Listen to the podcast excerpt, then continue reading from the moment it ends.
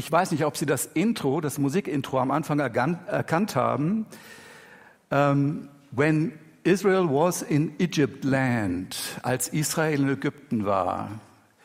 Ein bekanntes Gospellied.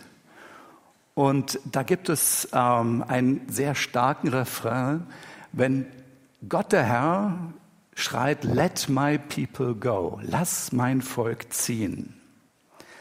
Es geht also in der Geschichte, das haben Sie gemerkt, um den Auszug aus Ägypten. Und natürlich möchte ich das nachher auch übertragen. Also es geht nicht nur um das, was einmal war, sondern es geht um uns am Ende, um uns heute. Aber erstmal klären wir, was ist da eigentlich passiert. Also Israel sitzt in Ägypten fest. Es ist rechtlos, versklavt, ausgebeutet und Gott verspricht durch Moses und Aaron die Freiheit. Der Machthaber Pharao lässt aber Israel trotz Warnung erst ziehen, nachdem alle Erstgeborenen von Menschen und Tieren über Nacht schlicht aufhören zu leben. Das ist richtig krass. Israel wird verschont, weil es den Anweisungen Gottes folgt. Und ihm winkt jetzt die Freiheit. Noch nicht sofort. Da kommt noch einiges hinterher, das wissen viele von uns. Aber grundsätzlich, hier beginnt es. Hier mit dem Auszug aus Ägypten beginnt die Freiheit. Lämmer, mit deren Türen, mit deren Blut die Türen der Israeliten markiert werden, ähm, versprechen die Schonung. Und der Engel des Todes schreitet also an diesen Türen und an den Häusern der Menschen darin vorüber. Der Name Passa bedeutet genau das, vorüberschreiten. Im Englischen hat sich das noch etwas erhalten. Passover, pass over, vorübergehen. Und seitdem, seit dieser Geschichte, ist das Passalam der im Begriff des Opfers schlechthin. Gut, das ist heute Geschichte einerseits. Andererseits scheint hier etwas auf, das über das damalige Geschehen hinaus bis heute und in die Zukunft reicht. Und diesen Hinweis bekommen die Israeliten, als Gott ihnen sagt, ich setze das als ewige Ordnung ein. Ewig heißt, hier ist etwas sehr Grundlegendes passiert. Was sind jetzt die Kernbotschaften? Die möchte ich erstmal vorausschicken, hinter der Geschichte, auch für uns heute. Was verdient festgehalten zu werden? Erstens, Israel damals und wir heute sind unfrei und versklavt. Zweitens, zweitens, wir können uns nicht selbst befreien, doch Gott lässt uns nicht alleine. Er hilft. Und drittens, unsere Freiheit setzt ein stellvertretendes Opfer voraus. Und diesen Preis müssen wir nicht selbst zahlen. Und was noch wichtiger ist, wir können ihn auch nicht selbst zahlen.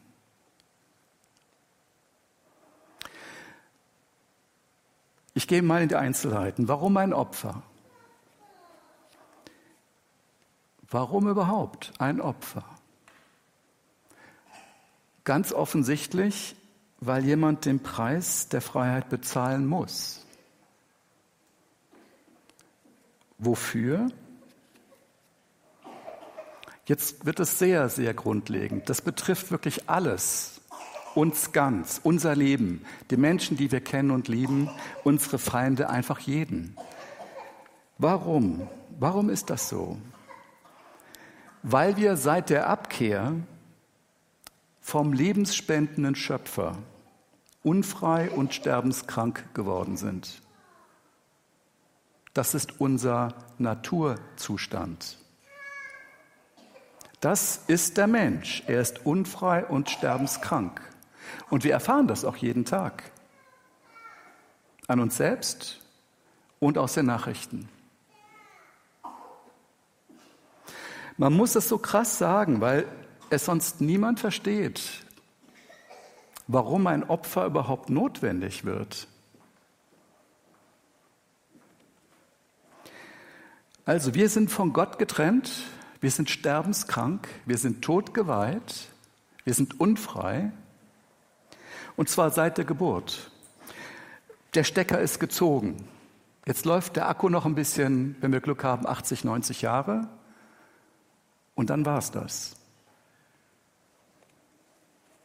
Die Bibel sagt dazu, der Preis der Sünde ist der Tod. Das meint genau das. Und dieser Preis ist eben in jedem Fall zu zahlen. Jetzt kommt etwas Hoffnung rein. Das war jetzt, jetzt etwas düster. Ne? Die Hoffnung ist, weil Gott die Liebe ist, hat er diesen Preis selbst beglichen.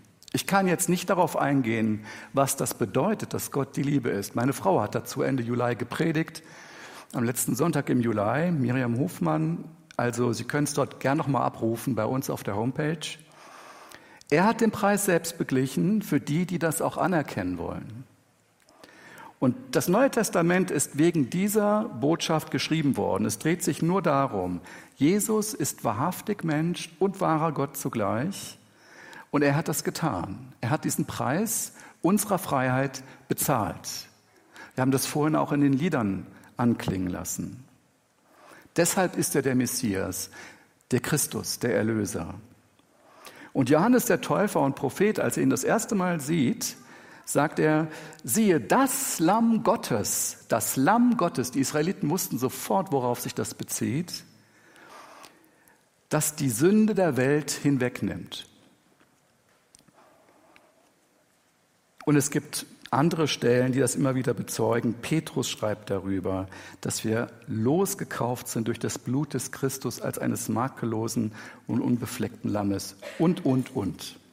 Jesus selbst stellt sich als Befreier vor. Er sagt, ich bin gesandt zu heilen, die zerbrochenen Herzens sind und den Gefangenen Befreiung zu verkünden.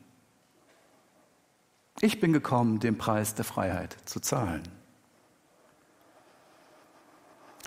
Also ohne dieses Opfer des Gotteslammes, ein für allemal, damals in Ägypten, das war, man sagt, eine Vorschattung, also ein geschichtliches Ereignis, das bereits darauf hinwies.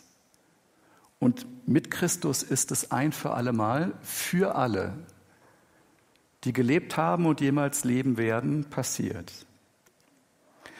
Deswegen bezeugt Jesus sehr klar, ich bin der Weg, die Wahrheit und das Leben.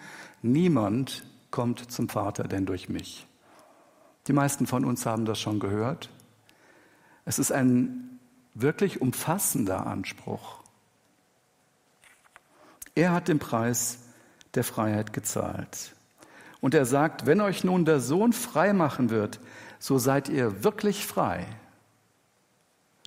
In Johannes 8, 36. wirklich frei? Passt das zu Ihrem Empfinden? Ja, wirklich frei. Allerdings, und jetzt kommt wirklich eine Einschränkung, in einer eben vom Schöpfer abgefallen, daher totgeweihten Welt, die völlig aus dem Ruder gelaufen ist. Auf ein verlogenes Versprechen hin, ihr werdet sein wie Gott. Ne? Die Schlange im Garten Eden hat sich der Mensch vom Spender allen Lebens losgezahlt und dafür zahlt er einen hohen Preis. Die Folgen kennen wir alle. Ich nehme jetzt nur so ein paar Begriffe aus dem täglichen Leben. Überforderung, Verunsicherung, Schmerzen, Einsamkeit und Tod.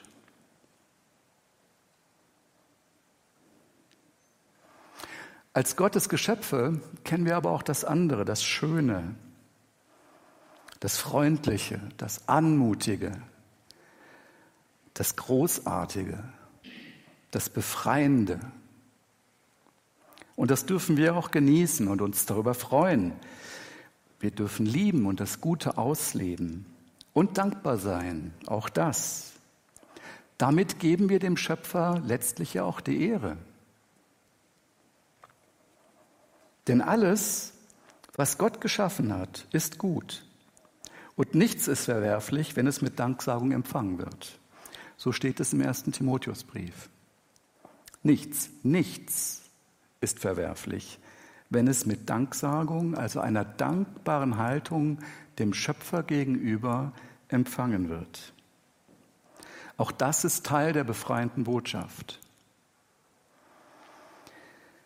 Und seitdem, seitdem das alles so passiert ist, leben wir in diesem Gegensatz, in dieser Spannung zwischen einer befreiten Perspektive und einer sterbenskranken Natur.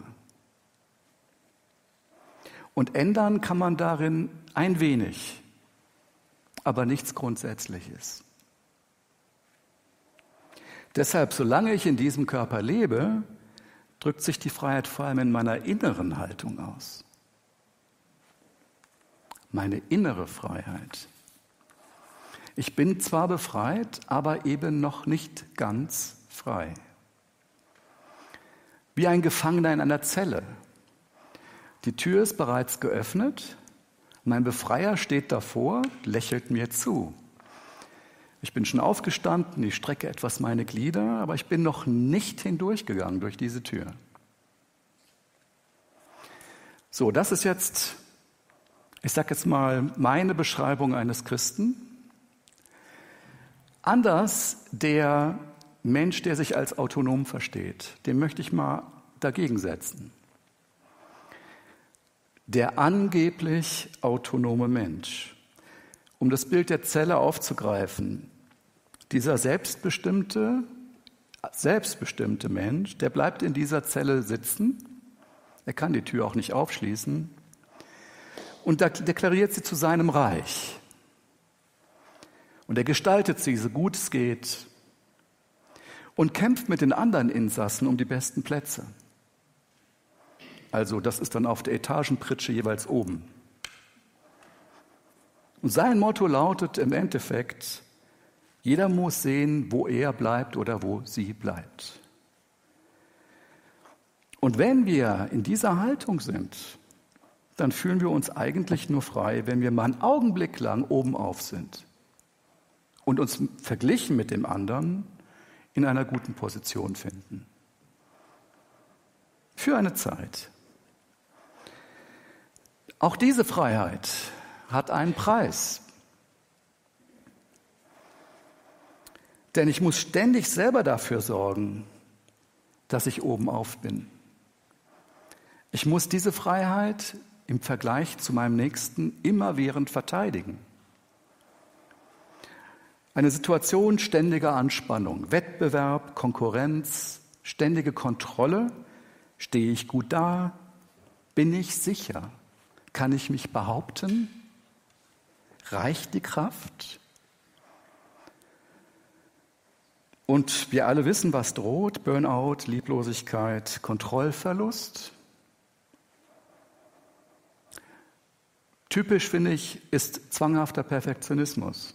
Der ist eigentlich nichts anderes, im Kern nichts anderes als Angst vor Kontrollverlust. Alles muss genau so sein, wie ich es brauche.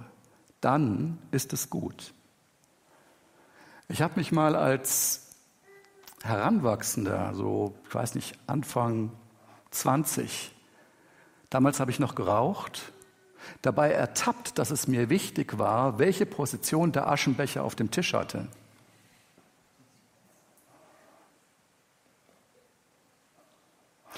Ich glaube, viele von uns kennen solche merkwürdigen Dinge, wo etwas völlig unangemessen auf einmal wichtig wird. Häufig steht dieser Wunsch nach Kontrolle dahinter. Und der ist normal in einer unsicheren Welt. Aber er bringt mir keine Freiheit. Und schon gar nicht denen, die ich meiner Kontrolle unterwerfe. Also das Ganze führt in Stress, und ist am Ende auch noch vergeblich, denn wie ich schon sagte, die Tür der Zelle kann ich nicht aufschließen. Am Ende ist das alles für nichts.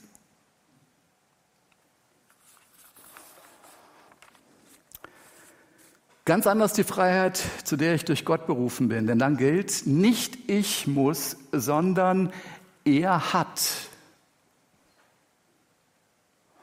Er hat gehandelt, er hat den Preis bezahlt, er hat die Voraussetzungen geschaffen, damit ich leben kann. Jetzt möchte man meinen, wunderbar, ich klappe jetzt meine Blätter zu und das war's. Wir Christen sind befreit, er hat alle Voraussetzungen geschaffen, wir gehen nach Hause und fühlen uns gut. Nein, wir leben nämlich nicht automatisch als Befreite. Das ist kein Automatismus, sondern wir leben in diesem Spannungsfeld unserer alten Natur, die genau das will. Sie will kontrollieren, sie will selbst bestimmen. Und der neuen, befreiten Natur, die sagt, ich muss das nicht mehr. Er hat das getan. Es muss nicht alles exakt so sein, wie ich es mir vorstelle. Das ist also eine Frage des Trainings. Jeden Tag aufs Neue sind wir herausgefordert, genau das zu trainieren. Die eine Haltung loszulassen und diese neue befreiende Haltung einzunehmen. Nicht ich muss, sondern er hat.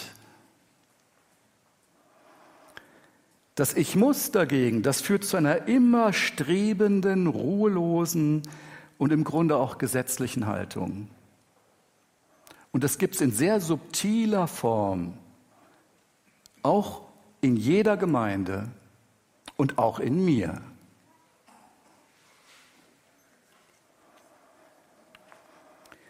Am Ende wenn ich meine, alles hängt von meinen Anstrengungen ab, am Ende droht Erschöpfung oder aber Überheblichkeit, wenn ich scheinbar erfolgreich bin, dann bin ich besser als die anderen, dann habe ich es drauf.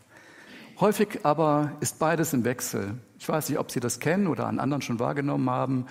Überheblichkeit und Erschöpfung, das sind so zwei Dinge, die häufig miteinander, nicht zur selben Zeit, aber im Wechsel miteinander passieren. Und das muss auch so sein. Für Paulus ist diese Frage ganz zentral. Den Christen in Galatien schreibt er deswegen, seid ihr so unverständig? Im Geist habt ihr angefangen und wollt es nun im Fleisch vollenden. Also im Fleisch meint in eigener Regie, aus eigener Kraft. Darum geht es ganz stark im Galaterbrief, wirklich ein toller Brief. Da geht es zwischen den Zeilen und auch ausdrücklich sehr, sehr stark um Freiheit. Also nehmt doch das in Anspruch, ruft er ihnen zu, was euch zusteht. Ihr könnt euch aus diesen Zwängen befreien. Jetzt macht doch nicht so weiter, als ob Christus nicht für euch gestorben wäre.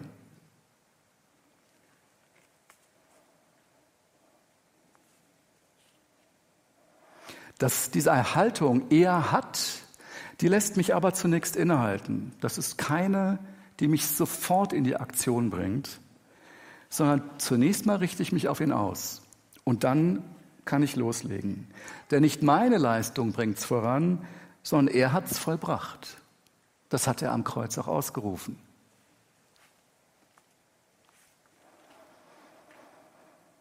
Der Rat des Petrus daher, der ist Gold wert und nur konsequent. Und ich glaube, wir kennen ihn alle.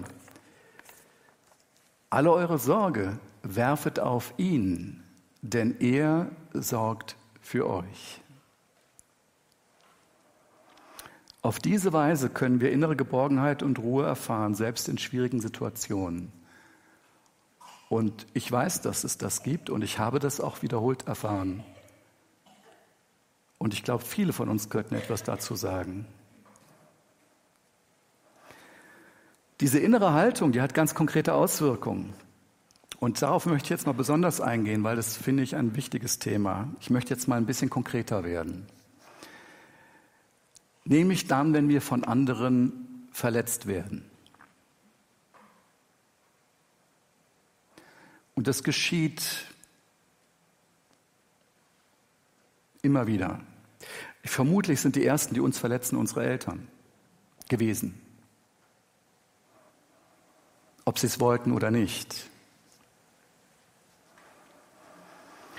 Wenn ich diese Verletzung an mir erlebe, das gibt es in allen denkbaren Formen, wenn mir Unrecht geschieht, oder ich meine zumindest, mir ist Unrecht geschehen, wenn ich mich falsch und schlecht behandelt fühle,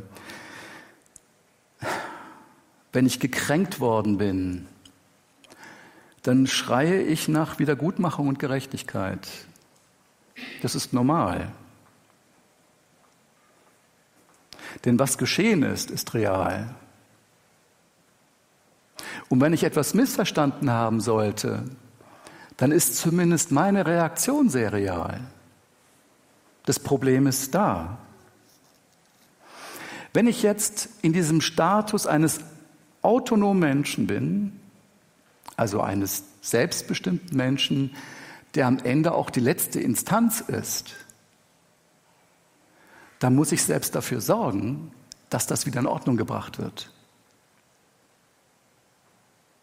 Wer denn sonst? Und das heißt, ich warte darauf, dass der oder die, die mich gekränkt und schlecht behandelt haben, das endlich eingestehen. Ich werfe es ihnen auch vor, ich fordere es ein und ich bin davon abhängig, ob sie es tun oder nicht. Ich bin an dem Punkt nicht frei und schon gar nicht autonom. Ich bin davon abhängig, dass der oder die andere genau das tut. Und selbst wenn das geschieht, kann es sein, dass ich an mir entdecke, ich bin immer noch verletzt. Es ist immer noch nicht gut. Ich kenne so viele Menschen, die an dem Punkt festhängen, Christen oder Nicht-Christen. Wenn ich eine innere Haltung habe, er hat, er hat, dann muss ich daran nicht festhalten. Ich muss dem anderen nicht hinterherrennen und sagen, jetzt mach endlich, jetzt gib's doch mal zu, entschuldige dich endlich, sondern ich kann es Christus vorlegen und loslassen und sagen, Herr, du bist für uns alle gestorben. Du hast den Preis der Freiheit bezahlt. Hier ist etwas, was stattgefunden hat, was nicht in Ordnung ist. Ich möchte aber nicht daran gebunden sein. Ich möchte frei sein. Ich gebe es dir. Herr, mach du, was jetzt richtig ist. Das ist schwierig. Hier geht es auch wieder um Kontrolle. Ne? Die Kontrolle ist in dem Augenblick weg. Ich weiß nicht, was Gott daraus macht. Ich weiß nur, er hat den Preis bezahlt. Und es kann sein, dass ich mit dieser Haltung den anderen freisetze, nicht nur mich selbst, sondern den anderen freisetze und am Ende sogar Segen geschieht in dessen Leben weil ich nicht mehr blockierend im Weg stehe und meinen Willen bekommen will, sondern ich trete beiseite und sage, Herr, ich gebe es an dich, mach du das Beste daraus. Das Vaterunser sagt doch genau das aus. Sein Wille geschehe. Und vergib mir, wie ich auch meinen Schuldigern vergebe. Das sind ganz wichtige Zusammenhänge. Also da wird es sehr konkret. Wenn ich erfasse, dass Christus den Preis der Freiheit bezahlt hat, dann kann ich es hier in Anspruch nehmen und mich freisetzen von dem Geschehen. Die Verletzungen sind immer noch da. Es wird nicht auf einmal, also in der Regel nicht, auf einmal alles gut. Also es geht nicht darum, etwas, was nicht okay war, was falsch war, als richtig zu bezeichnen. Nein, was falsch ist, ist falsch. Sondern es geht darum, dass ich mich davon befreie, von den Zwängen, die es mir auferlegt und mich gesund entwickle. Gelassen werde, weil ich losgelassen habe. Und das kann ich nur, wenn ich genau das in Anspruch nehme. Christus hat den Preis bezahlt. Auch für mich hat er das getan. Und auch für den oder die andere hat er es auch getan, auch wenn ich mir das gar nicht vorstellen kann. Also wir sind befreit, aber noch nicht ganz frei. Die Bibel sagt, wir sind auf Hoffnung errettet. Genau das meint sie. Es ist noch nicht ganz verwirklicht. Also wir stehen noch in der Zelle, die Tür ist offen, der Schlüssel längst rumgedreht, die Freiheit winkt, aber noch bin ich hier in diesem totgeweihten Körper, denn das ist er. Aber am Ende wird es gut. Also wir warten noch, wir warten noch. Mir gefällt der Spruch, folgender Spruch, der prangt bei uns auf einem Küchenmagneten. Der wird Oscar Wilde zugeschrieben, manche werden ihn kennen. Am Ende wird alles gut. Und wenn es nicht gut wird, ist es noch nicht das Ende. Also als Christ würde ich das sofort unterschreiben. Mir gefällt der Spruch, er bringt mich Vertrauen zum Ausdruck, Vertrauen in Gott. Und wir haben Grund zu diesem Vertrauen, denn Gott ist treu. Er hat den Preis der Freiheit beglichen und deshalb und nur deshalb bin ich auch in der Lage zu warten. Ich möchte das üben. Und zwar möchte ich üben, dieses Warten auf eine dankbare, fröhliche und entspannte Art zu tun. Amen.